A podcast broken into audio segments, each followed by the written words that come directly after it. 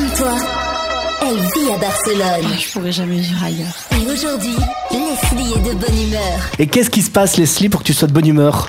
Eh bien, j'ai trouvé la colocation idéale, idéale à Barcelone. Ah, Car tu vivais dans la rue jusque-là. C'est ça, je vivais sous les ponts, mais j'étais surtout en des colocations galères, parce qu'on sait tous que c'est un véritable casse-tête, voire mission impossible de trouver des colocations dignes de ce nom.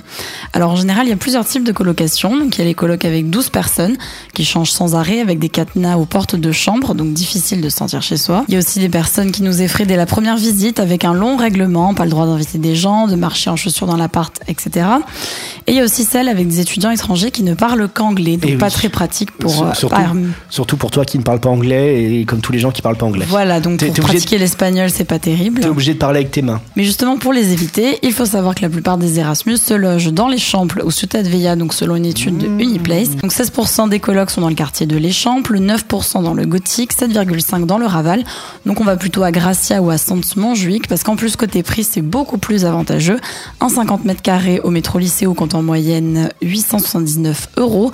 Le même au métro Fontana coûtera seulement 715 euros. Et dans cette coloc idéale, j'ai aussi une grande chambre et non un placard à balai. J'ai surtout des fenêtres, car Ah. à Barcelone, il y a beaucoup d'appartements et de chambres sans fenêtres. On dirait de véritables bunkers.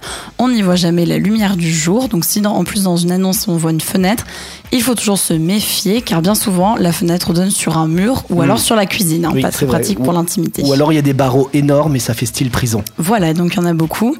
Et surtout, dans ma coloc, j'ai un contrat de location avec tous les Ah. noms. Tout a été fait en légalité, en passant par une Car bien souvent, lorsqu'on loue une chambre, on signe un contrat sur un bout de feuille arraché. Sur, Exact. voilà, c'est écrit à la main le montant du loyer. C'est que le bien gars, il souvent- n'est pas vraiment propriétaire, quoi. C'est Voilà, sous souvent, c'est une personne qui loue l'appart entier, puis qui se loue chaque chambre pour gagner de l'argent. C'est devenu une véritable profession à Barcelone. Donc ça y est, t'as déménagé, Leslie, t'as ta coloc, à toi maintenant, Voilà. en bonne et due forme. T'es dans le quartier de Sants maintenant. voilà, exactement. Mais t'as vu sur la gare.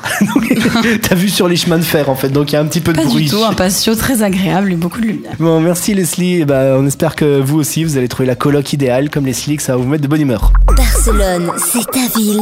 Equinox, c'est ta radio.